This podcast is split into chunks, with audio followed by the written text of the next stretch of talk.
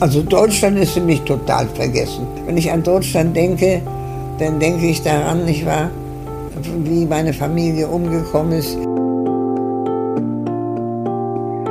49 Menschen, 49 bewegende Geschichten. Ein Stück Deutschland. Der Podcast.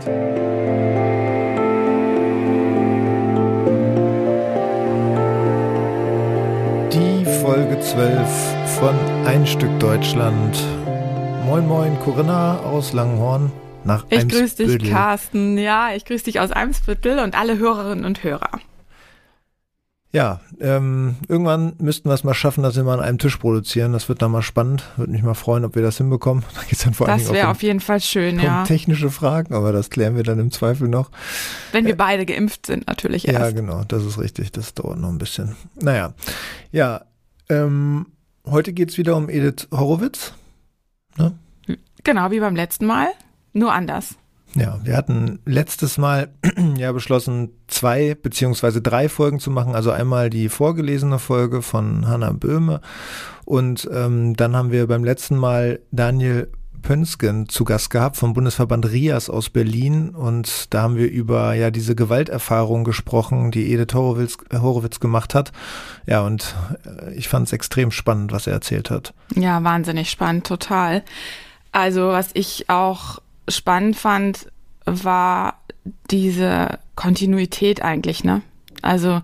Dass es nie aufgehört hat, ja. Ja, genau, dass es im Grunde nie aufgehört hat. Der einzige Unterschied ist, dass der Staat heute anders dazu steht und eigentlich den tatsächlich den Auftrag auch ähm, wahrnimmt, im besten Fall.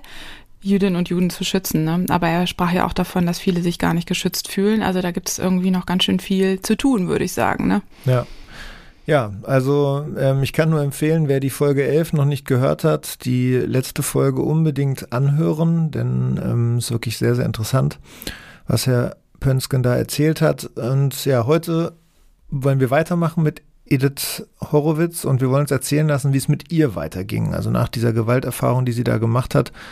Wie kam es, wie es dazu kam zum Beispiel dann, dass sie aus Nazi-Deutschland fliehen konnte? Ich hatte das Glück, ich habe meinen Mann kennengelernt und der hatte hier äh, einen Bruder, der, mein Mann war auch Kaufmann und der Bruder war Schiffsingenieur und hat zwei Jahre außerhalb von Deutschland verbringen müssen auf einem Schiff. Das gehörte zu seinem Examen. Mhm. Und dadurch hat er die Welt kennengelernt und hat, als dann Hitler kam, gesagt, er muss sehen, dass er seine Geschwister und seine Mutter rausbringt aus diesem Deutschland. Und dann kam er eines Sonntags überrascht zu uns nach Berlin. Er war zwei Jahre nicht mehr in Deutschland gewesen. Wann war das? Das war 1900 vielleicht, ich weiß nicht, 35, ja. Ich kann es nicht genau sagen, 36. Und äh, und sagte er, Sie haben diesmal angelegt und er ist extra hergekommen, er wollte mit uns besprechen, wo wir gerne auswandern wollten. Er könnte sich überall festsetzen, ja. Er sprach natürlich gut Englisch und äh, er wollte in Südamerika bleiben. Es ist natürlich eine unglaublich äh, ja, bittere Angelegenheit, aber auf der anderen Seite klingt es ja auch recht komfortabel, dass ja, es diese Möglichkeit gab, anscheinend ja, genau. sich auszusuchen, wohin man geht. Ne? Ja, das ist echt eine, eine ja, ich würde sagen, also in dem, was ich mitbekommen habe, eine außergewöhnliche Situation, dass er durch seine, seinen Beruf natürlich auch spezialisiert ist und auch begehrt ist, ne, als Ingenieur konnte er sich das offensichtlich aussuchen, wo er hingeht. Ja, und er konnte dann anscheinend auch noch die Verwandten ersten Grades damals noch relativ leicht nachholen. Genau, das änderte sich dann ab Mitte 38. Ähm, spielt für Edith und ihren Mann jetzt zu diesem Zeitpunkt, als er dann da ist und sie sich das überlegen sollen, wo sie hingehen, natürlich noch gar keine Rolle. Es ist ja auf jeden Fall noch zwei Jahre zuvor oder vielleicht sogar drei Jahre. Aber sie folgen dann dem Ratschlag des Bruders und entscheiden sich für Buenos Aires, Argentinien. Aber Sie fahren nicht. Eines Tages bekommen wir eine Jamada, das heißt also eine Einreiseerlaubnis. Er wollte, dass wir sehr schnell rüberkommen, aber wir konnten uns nicht von meinen Eltern und meiner Schwester trennen. Ja? Es war so schwer für uns. Wir hingen so zusammen. Und äh, so schoben wir das immer heraus, heraus, heraus. Und dann schrieb mein Schwager, der die Situation natürlich von draußen besser sehen konnte als wir von drinnen, kommt, sagt er, nehmt doch nur einen Koffer und kommt um Gottes Willen. Ihr müsst kommen, ihr müsst kommen, ihr könnt nicht warten. Warum konnten Sie die Familie von Edith nicht einfach mitnehmen? Weil eben diese Jamada nur für die direkten Angehörigen galt. Das ist ja heute auch, wenn man mal ehrlich ist, genauso, ne? Also du kannst nur deine direkten Angehörigen nachholen. Und das wird schon bei Cousine ersten, zweiten Grades auch schon schwierig. Aber in diesem Fall ist das ja nicht Ediths Familie. Das ist ja ihr Schwager. Und der kann eben nur seine eigenen Leute nachholen. Aber Ediths Vater war doch durch diese beruflichen Kontakte bestimmt auch ganz gut vernetzt. Konnte der nichts für sich, seine Frau und äh, seine andere Tochter erreichen? Ja, das habe ich Edith auch gefragt. Also mein Vater, der doch mit dem Ausland wirklich sehr verbunden war durch seinen Beruf, hatte keine Möglichkeit auszuwandern. Ja? Wir sind effektiv, wir sind fast noch ein ganzes Jahr in Deutschland gewesen, weil wir uns einfach nicht trennen konnten. Meine Familie war äh, so verbunden mit uns und ich habe inzwischen dann geheiratet und habe äh, noch weitergearbeitet. Also mein Vater, der natürlich Auslandsvertretung hatte, konnte gar nichts mehr verdienen. Ja? Und wir mussten, wir hatten eine sehr schöne Wohnung in der Solinger Straße 7 mit einem Dachgarten und die mussten wir natürlich aufgeben, denn äh, die konnten wir nicht halten. Und so, und dann eine kleine, also meine Eltern, meine Schwester und ich, in eine kleine Zweizimmerwohnung. Aber wir waren froh, dass wir das gefunden hatten. Ja, und das kennen wir eigentlich schon aus den, also aus manchen vorhergegangenen Folgen. Hier sind wir wieder an diesem Punkt der Verdrängung aus dem bürgerlichen Leben, was so nach und nach passierte. Also erst durften Juden und Jüdinnen keine Beamtinnen mehr sein, dann ihre Berufe nicht mehr ausüben, mussten Geschäfte billig verkaufen, zogen in kleine Wohnungen und später dann in sogenannte Judenhäuser, wo sie mit mehreren Familien dann sogar Wohnungen teilen mussten. Also immer weniger Rechte, immer weniger sichtbar im bürgerlichen Raum, ähm, ja, in der regulären und vertrauten Nachbarschaft. Und das, was ähm, ihnen vorher gehörte, das finde ich irgendwie auch, muss man sich so klar machen, Jobs, Wohnungen, Geschäfte, Firmen, haben sich, nie, haben sich die nicht-jüdischen Deutschen unter den Nagel gerissen. Ne? Das finde ich so beschämend.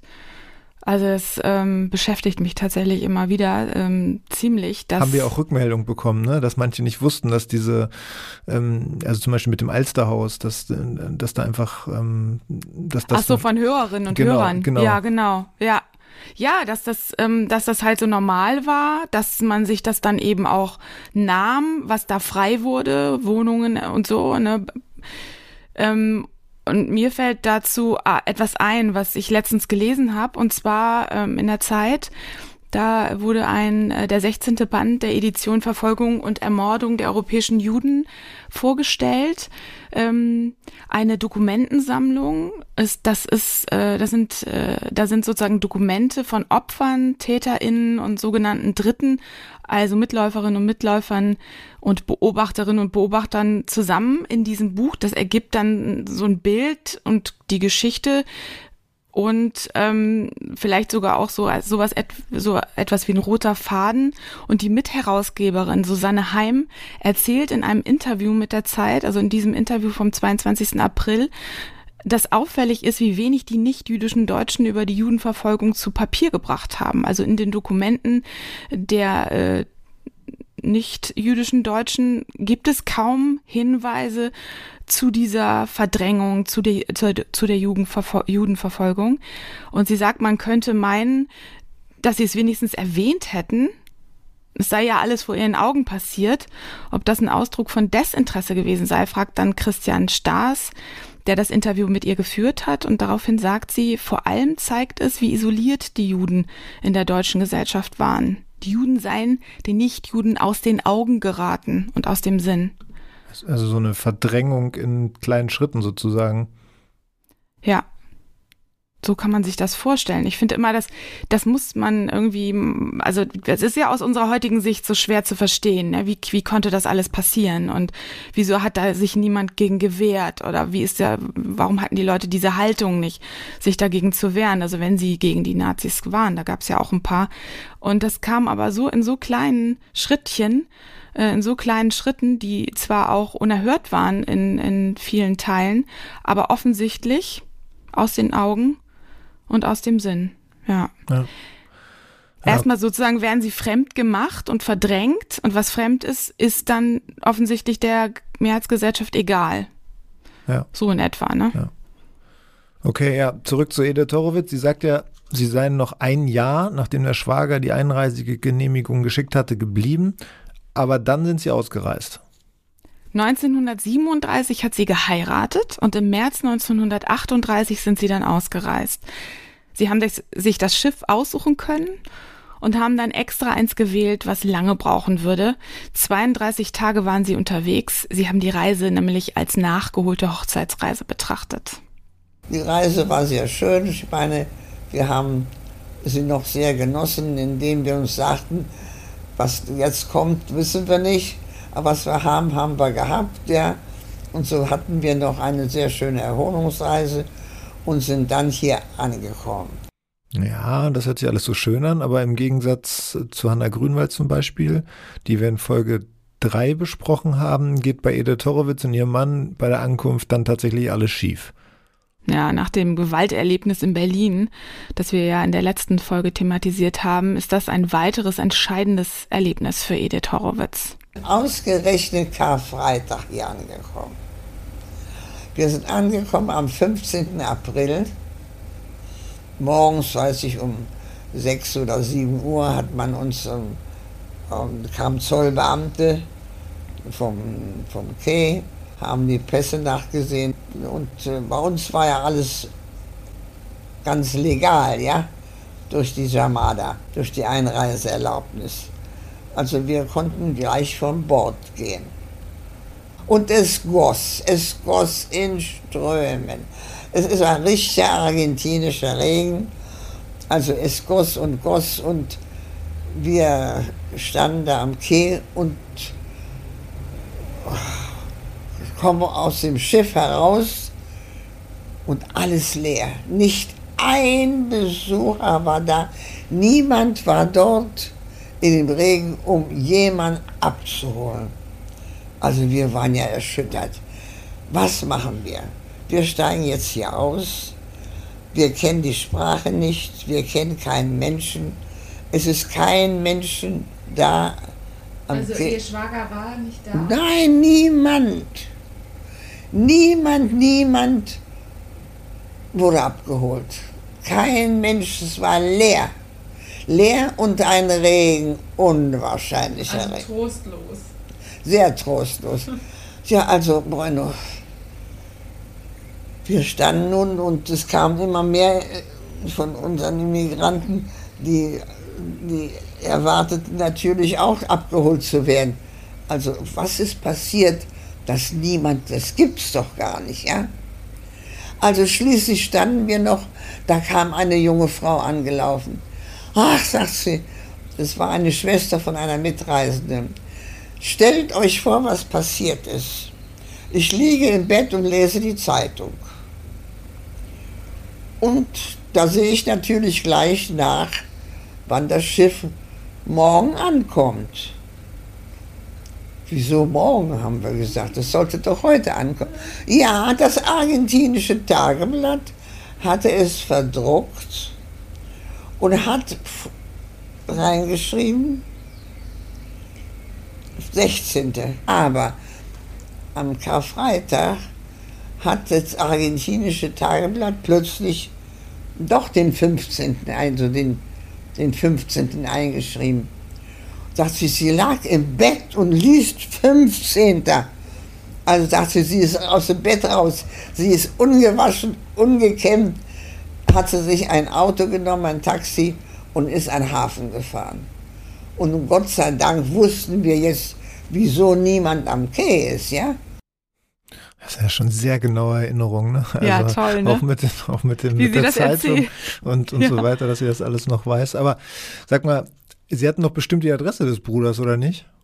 Ja, klar, die, die hatten sie, weil sie ja mit ihm hin und her immer geschrieben haben, aber sie hatten keine argentinischen Peso, also kein Geld und auch die Sprache nicht, ne? Das hat sie ja auch gesagt. Sie ja. sprachen die Sprache einfach nicht. Aber sie bekommen dann tatsächlich Hilfe. Ein Hafenarbeiter spricht ein bisschen Deutsch und sagt ihnen, dass sie zum jüdischen Hilfsverein gehen sollen. Ein Junge begleitet dann eine ganze Gruppe von Flüchtlingen und sie nehmen dann also die Straßenbahn und fahren zum Hilf Hilfsverein. Hilfsverein geschlossen. Natürlich war geschlossen, es war doch Karfreitag. Warum sollte der Hilfsverein offen sein, ja? Also jetzt standen wir wieder da. Wissen Sie, was das für ein Gefühl ist? Fremdes Land, fremde Sprache, kein Geld und niemand holt einen ab. Es ist ja, hat ja wirklich, man muss leider sagen, eine Art tragische Komik dann auch, ne? Muss, muss man Absolut. auch mal sagen. Also es ist äh, natürlich schrecklich, wenn man da ankommt. Ähm, ja. Ja, man kann sich schon vorstellen, wie, wie, wie man sich dann fühlt, ja.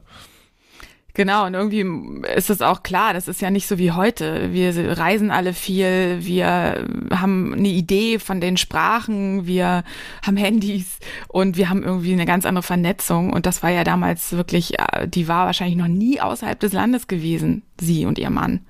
Die war noch nie, wenn vielleicht in Europa, das hat sie nicht erzählt, aber so eine Reise zu machen und dann da zu stehen und nicht zu wissen, wie es weitergeht. Ne? Also die fühlen sich schon ziemlich hilflos. Ähm, und ab jetzt wird die Geschichte dann irrsinnig kompliziert. Ähm, aber ich finde es total schön, wie sie das erzählt. Und deswegen hören wir jetzt mal, was Edith Horowitz erzählt, wie es weiterging. Wir haben einen guten Freund hier gehabt, der schon vorher ausgewandert ist. Und äh, wir hatten dem Rolf damals die Adresse von dem Herbert gegeben der hatte eine Tintoria, das heißt eine Kleiderreinigung. Und er hat dann, dann an dem Tag gearbeitet. Plötzlich geht die Tür auf und der Rolf kommt rein. Sagt der Mensch, Rolf, was machst du denn hier? Du bist nicht am Hafen? Nö, sagt er. Morgen ist ja erst, Ach, kommt da, das Schiff erst an. Und da klärte sich das dann auf.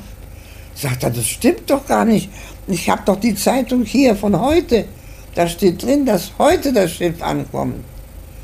Jetzt nimm dir ein Taxi und fahr schnell nach Hafen. Die wissen doch gar nicht, was sie mit sich machen sollen. Das tat er auch. Und ist natürlich hingekommen, da waren schon alle weg. Und da hat man ihnen gesagt, wir sind in Hilfsverein gegangen.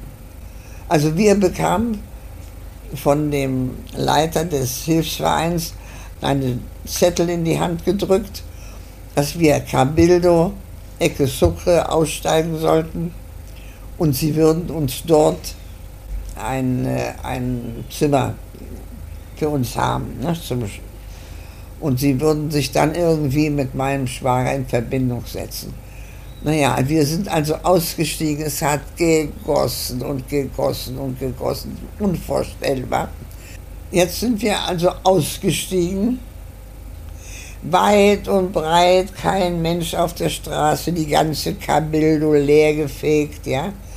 Es war niemand auf der Straße. Es kostet so, und es war Karfreitag und der Argentinier ist ein Langschläfer. Wenn er nicht gerade arbeiten muss, dann liegt er morgens im Bett. Und natürlich bei dem Regen sowieso. Also kurz und gut, wir sind ausgestiegen und standen nun und stehen da und da wurde es uns aber nun wirklich bitter. Wir sahen keinen Menschen auf der Straße, wir hätten auch mit ihm nicht reden können. Und vor allen Dingen, wir wussten ja auch gar nicht, wohin. Und wo, wo, wo kann der Rolf sein, ja?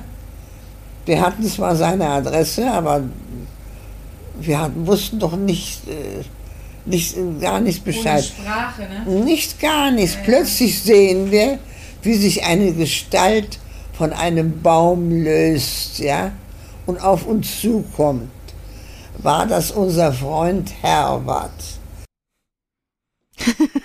das ist echt schrecklich. Ja, also man merkt, man, man muss schon ein bisschen schmunzeln dabei auch, ne? Also, ja, ja. Weil, weil sie das so erzählt, dass sie da dann, also man und kann der sich Regen. Richtig, ja, man kann sich das richtig vorstellen, wie sie da hin und her fahren und gleichzeitig, ähm, ja, versucht dieser Rolf, ähm, ver der, versucht sie der auch Rolf zu finden. schickt aber den Herbert.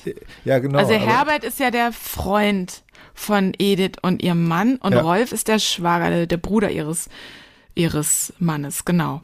Ja, und Deswegen, dass das sie sich ist gegenseitig jagen, sozusagen in, in Ja. Buenos Aires. Also kann man, Genau. auch, kann man einen Film drüber machen. Ja. Aber sie haben sich jetzt gefunden und das ist das Entscheidende. Jetzt geht's also voran und wir ähm, steuern direkt auf das Happy End zu.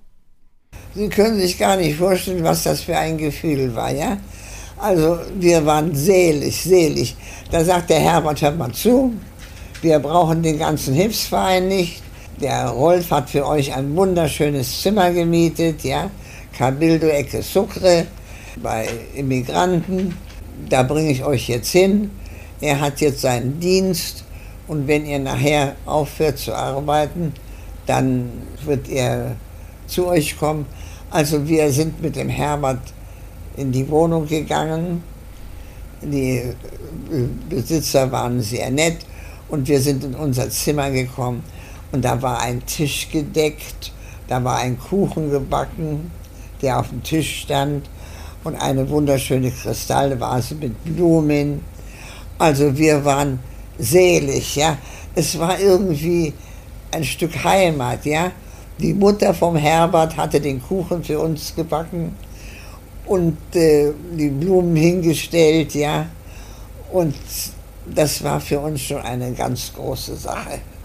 Ja, und auch eine große Erleichterung. Wir sind hier angekommen, wie gesagt, an dem Karfreitag.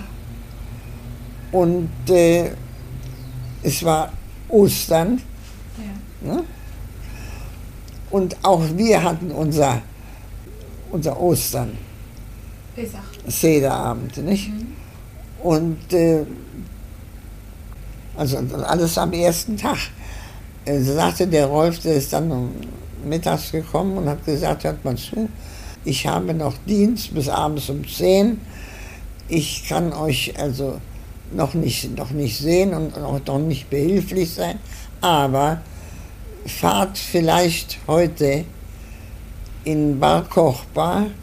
Das ist ein, ein jüdischer Verein. Und äh, dort ist ein Zederabend.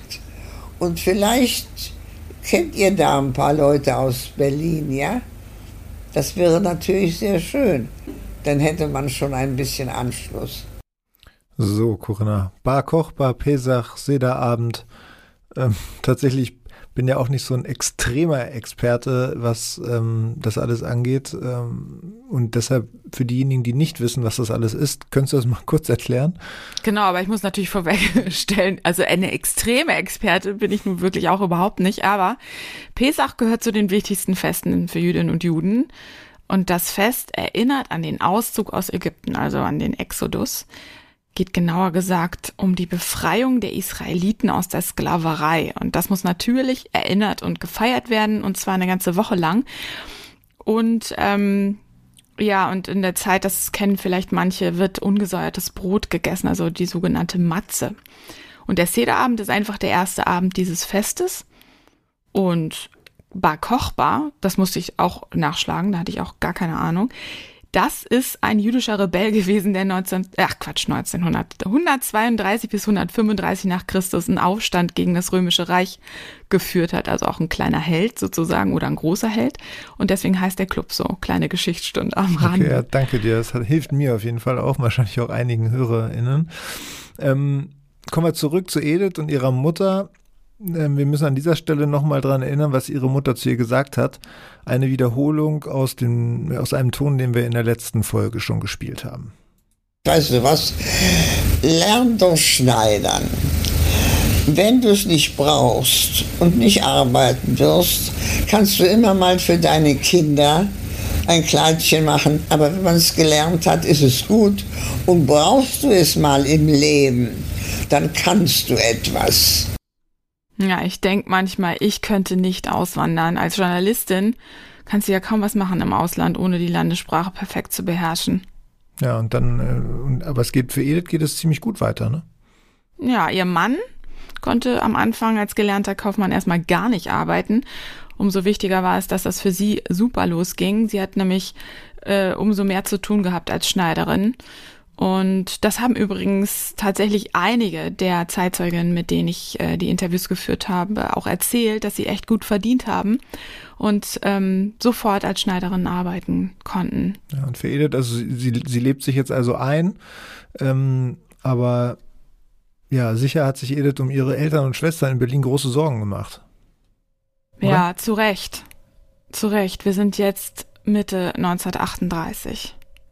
Wir haben sogar sofort eine Einreise für sie gehabt.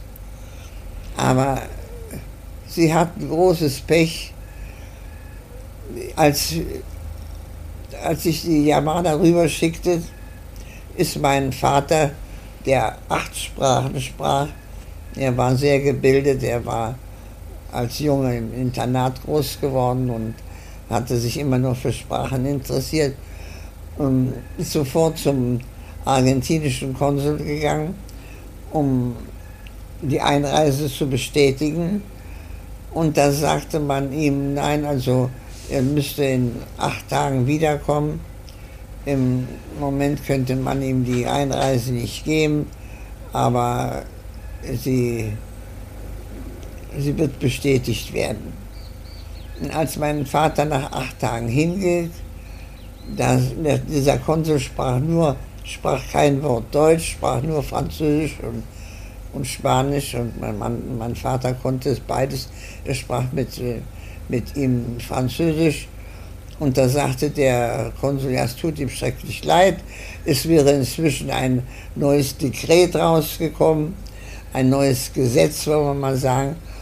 Und äh, man muss jetzt zwei Jahre im Lande sein, ehe man ja. jemand anfordern kann. Das war nach, acht, also nach November das, 38? Das war noch 38, ja. Aber nach November 38? Nach November 38. Ja, ich nehme an, ich kann Ihnen das, ja sicher, ein paar Monate, wir sind im April angekommen. Es kann sein, ich, ja. Also Ihre jedenfalls. Eltern und Ihre Schwester sind dann deportiert worden? Ja, meine Eltern und meine Schwester sind dann umgekommen, ja. Also, ich äh, habe das nie überwinden können und äh, wir waren so verbunden. Ja, ähm, sie spricht hier von so einem Dekret, und ähm, das ist was, was Besonderes. Also da, sie spricht auch darüber, dass der Konsul in Berlin dem Vater sagt, er hat keine Möglichkeit mehr, ein Visum auszustellen, weil ab sofort diejenigen, die Verwandte nachholen wollen, eben zwei Jahre im Land sein müssen. Und deshalb, ja, also war dieses erstmal dieses schreckliche Ende, weil ja die Einreise für Ediths Eltern und die Schwester ausgeschlossen war. Genau, insofern ähm, muss ich auch korrigieren, was ich innerhalb des Interviews äh, gesagt habe mit November. Das wird wahrscheinlich schon im Sommer gewesen sein. Ähm, ich gehe davon aus, dass es sich bei diesem Dekret, von dem Edith hier spricht, nämlich um das sogenannte Circular Onze handelt, also Circular 11. Das war eine geheime Direktive, äh, Direktive, die der damalige Außenminister Argentiniens auf der Flüchtlingskonferenz in Evian noch vor Ende der Konferenz unterzeichnet hat. Diese geheime Anordnung wies die argentinischen Diplomaten in der ganzen Welt an, und jetzt zitiere ich, alle Personen, ähm, allen Personen ein Visum, auch ein Touristen- oder Transitvisum zu verweigern, von denen anzunehmen ist, dass sie ihr Herkunftsland verlassen haben oder verlassen wollen, weil sie als unerwünschte Personen angesehen werden oder des Landes verwiesen wurden, ganz unabhängig vom Grund ihrer Ausweisung. Ohne das Wort Juden zu benutzen, ist im diplomatischen Jargon, Jargon der Zeit vollkommen klar, wer mit diesen Unerwünschten gemeint ist. Und kurz darauf werden mit dem Präsidentenerlass Nummer 8972 die Einreisebedingungen dann nochmal verschärft. Und diese Wirkung dieser beiden Erlasse oder des Dekrets und dieses Erlasses ist katastrophal. Die Zahl der jüdischen Migrantinnen halbiert sich 1939 im Verhältnis zum Vorjahr. Zwischen 19, äh, Dezember 1938 und Dezember 1939 werden 200 jüdischen Passagieren auf 23 Schiffen die Ausschiffung in Buenos Aires verweigert. Das mal auch nochmal als plastisches Beispiel, ja. welche Folgen das hat. Und in den Folgejahren kommt die legale jüdische Einwanderung nach Argentinien praktisch vollständig zum Erliegen. Das habe ich gefunden auf der Internetseite ila-web.de. Ähm, nachdem meine Schwiegermutter, die ja in Argentinien auch aufgewachsen ist, damit vertraut ist mit diesem Thema, äh, die hatte von diesem Circular Onze gehört und mir davon erzählt und dann haben wir recherchiert und eben diese Seite gefunden. Ähm, das ist ein Lateinamerika-Magazin.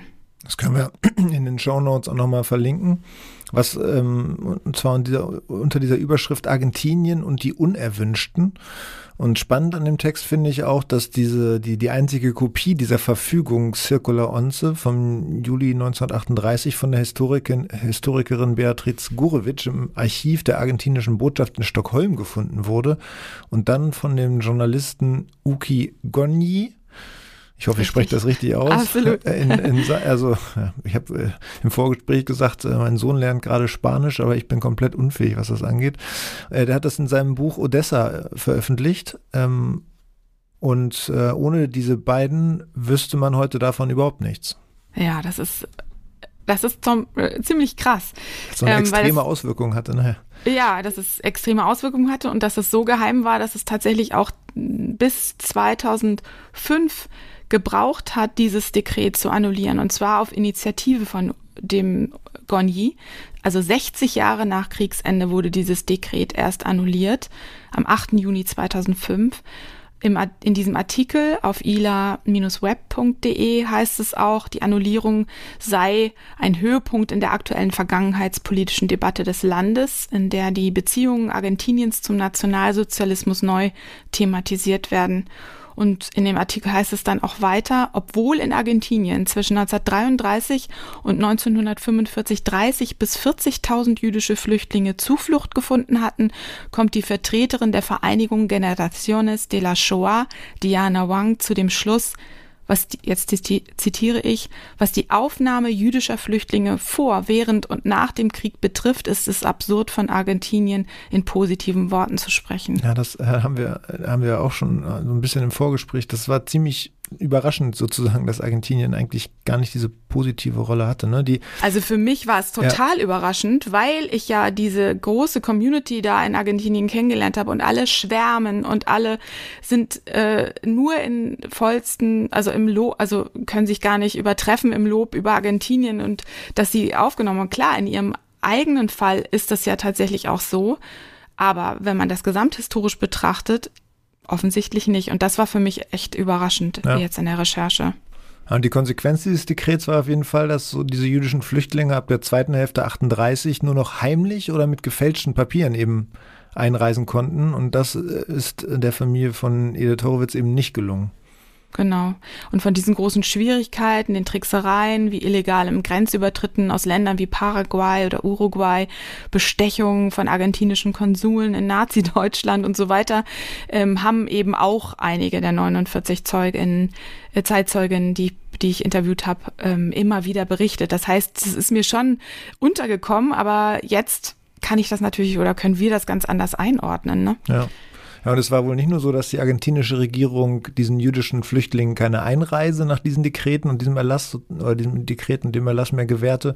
Sie verfolgte nach Kriegsbeginn hinter der Fassade ähm, ja, dieser so, so strikter Neutralität auch eine explizit achsenfreundliche Politik. Also erst auf massiven Druck der Alliierten brach Argentinien am 26. Januar 1944 seine diplomatischen Beziehungen zu den Achsenmächten ab. Als letzter Staat der Welt erklärte, erklärte Argentinien, also nur aus Taktik, Deutschland am 26. März 1945 den Krieg. Das ist ganz schön spät. Das ist spät, Würde ich ja. sagen. Ja, das ist nur Alibi-mäßig, würde ich sagen. Ne? So, wenn man merkt, es geht zu Ende, schnell nochmal den Krieg erklären. Ja, Genau, so. Das sind die harten historischen Fakten. Eine argentinische Politik, die entschieden hat, vielen tausenden Jüdinnen und Juden nicht das Leben zu retten, nur weil sie Jüdinnen und Juden sind. Und dann ist da auf der anderen Seite eben, und das habe ich ja vorhin auch schon gesagt, die ganz persönliche Sicht von Edith auf das Land und vor allem auf die Menschen. Argentinien hat uns so gut aufgenommen. Sie können sich das nicht vorstellen, nicht nur mich, sondern alle Immigranten, ja. Wir haben Argentinien natürlich auch vieles gebracht. Wir haben in die Bekleidungsindustrie gebracht. Hier wurde damals noch alles mit der, von der Schneiderin gearbeitet. Es gab keine Konfektion. Es gab keine Pelze. Ja, und hier gibt es doch so viele Pelze. Aber wir haben die Pelzbranche hier groß gemacht, ja. Mhm. Und das hat natürlich Geld gebracht, Na, ja. Also es war nicht nur ein Nehmen, sondern auch ein Geben, ne? Ja, ja. ein großes Geben. Ja, das ist, finde ich, total spannend, äh, diesen Aspekt, den sie äh, anspricht, denn so eine Gesellschaft profitiert am Ende auch immer von Einwanderung, ne? Ja, Argentinien ist ein klassisches Einwanderungsland, schon äh, jahrzehntelang gewesen und auch wenn die Regierung damals eben eher judenfeindlich war, die Bevölkerung war locker, freundlich, hilfsbereit und hat die Immigrantinnen und Immigranten einfach machen lassen. Und das Land hat letztlich tatsächlich auch wirtschaftlich davon profitiert. Ja, du hast deine InterviewpartnerInnen am Ende des Gesprächs ja immer nach ihrer Identität gefragt. Dazu hat Edith Horowitz eine ganz, ganz klare Ansicht. Was ist Argentinien für Sie heute? Mein Vaterland. Absolut. Also Deutschland ist für mich total vergessen. Ehrlich gesagt. Was, was soll ich an Deutschland denken? Wenn ich an Deutschland denke, dann denke ich daran, nicht wahr? wie meine Familie umgekommen ist. Nicht nur meine Eltern und meine Schwester von 20 Jahren oder Anfang 20, sondern Onkel und Tanten. Also wir, ein, ein, zwei Cousins von mir und, und eine Cousine haben sich noch retten können als Kinder, also jung, jung. Aber die ganze Familie, Onkel und Tanten, wir waren eine große Familie, sind alle umgekommen. Wir sind nach Deutschland nicht wieder zurückgekommen. Nun, was sollte ich in Deutschland? Ich hatte niemanden in Deutschland. Wir sind ein einziges Mal nach Deutschland gefahren, als man uns eingeladen hat. Da wollte ich ursprünglich auch nicht hingehen. Ich wollte auch die Einladung nicht annehmen. Hören Sie mal zu, Deutschland ist für mich ein fremdes Land geworden. Sie dürfen doch nicht vergessen, alles ist umgekommen. Ich hatte niemanden mehr dort und mein Mann auch nicht. Das ist hier meine Heimat und mein, mein Zuhause. Und ich, äh, Sie Argentinier sind uns so entgegengekommen. Sie können sich das nicht vorstellen. Wenn man irgendwo hingefahren ist und man hat nach der Straße gefragt, die man nicht kannte, der Argentinier ist mitgelaufen, fünf, fünf Quader mit einem, um einem zu zeigen, wo man hin wollte. Ja? Sie waren sehr, sehr, sehr. Sie haben uns so aufgenommen, ich kann es Ihnen gar nicht sagen. Ja, dann kann man das verstehen, ne? dass man sich dafür entscheidet. Also ich habe schon oft äh, mir versucht vorzustellen, wie das für mich wohl wäre. Ähm, ja, und ich kann es sehr gut verstehen. Was soll sie mit Deutschland? Ja. Da ist niemand mehr und man, das Land hat ihren Leuten nicht gut getan. Ne? Ja. Ja. Wie siehst du das? Ja, ich finde es äh, so quasi retrospektiv irgendwie immer super schwer zu beurteilen, ähm, wie, wie, man selbst damit umgegangen wäre, wie ich selbst damit umgegangen wäre. Aber ich halte es, ich finde es auf jeden Fall schlüssig, wenn man ja auch relativ früh gegangen ist in seinem Leben und nicht erst am Ende des Lebens, ähm, dass man da nochmal so, dass man da nochmal abschließt. Ich kann mir das, ich kann mir das schon gut vorstellen. Ähm, ja.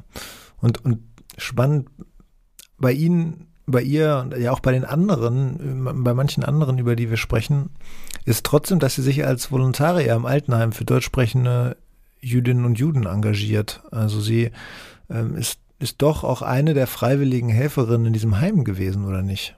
Ja, genau. Ähm, ich habe sie am Ende unseres Gespräches auch gefragt, warum, wenn sie Argentinien doch als ihr Vaterland empfindet, sie nicht ein argentinisches heimgegangen ist. Wissen Sie, man ist ja doch Deutsche geblieben. Wir wollen mal ganz ehrlich sein, ja? Also innerlich. Man macht noch immer, wie man es früher gemacht hat. Und ich bin ja keine Deutschfeindin. Ich bin nur sozusagen, habe noch Glück gehabt, dass ich mich habe retten können, ja. Oh, diese Zerrissenheit, ne? Also allein, ja, wenn, man, ja. wenn man sich überlegt, wenn man sich damit beschäftigen muss. Auf der einen Seite sagt sie, Argentinien ist ihr Vaterland, sie ist in Deutschland, kommt aber aus Deutschland. Und ähm, also so richtig, also so ganz alles in eine Richtung zielt das dann nicht, ne? Also es ist wirklich so eine innere nee, Zerrissenheit. Absolut, genau, weil ja die Prägung einfach deutsch ist und man sich natürlich dann, wenn man, sage ich mal, ausgewachsen ist, ähm, und fertig geprägt ist, äh, wie soll man da die Identität ab, einfach so abstreifen, ne? Also das kann ich mir auch nicht vorstellen, dass das funktioniert. Ja.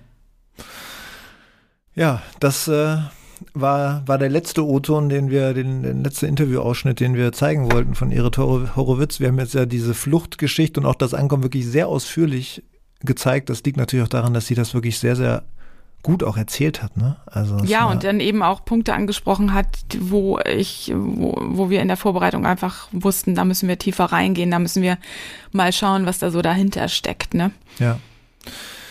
Ja, ähm, also sehr, sehr interessant. Ich fand es sehr, sehr interessant. In den nächsten Folgen werden wir uns dann mit Cecilie, ist das richtig? Cecilie Paschke ähm, beschäftigen. Paschkes. Paschkes beschäftigen, eine Münchnerin, geborene Brandl und wieder eine ganz, ganz andere Geschichte.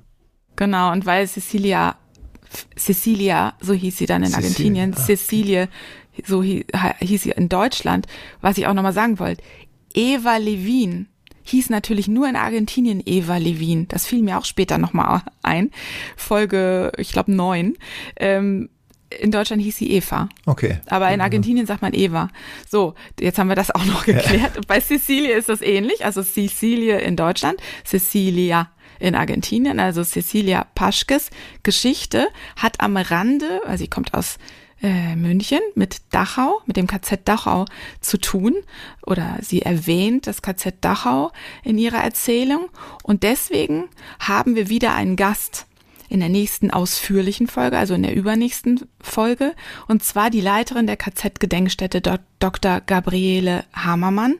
Ich bin total gespannt. Ja, ich freue mich auch einfach, dass so eine große Offenheit da ist und ähm, so viele Menschen bereit sind, dann auch mit uns darüber zu sprechen. Nicht nur Herr Pönsken, sondern dann auch ähm, Frau Hammermann. Das freut mich auf jeden Fall sehr. Und Sonja Mühlberger hatten Sonja wir ja auch, die Shanghai-Expertin, genau, genau. Das ist wirklich toll.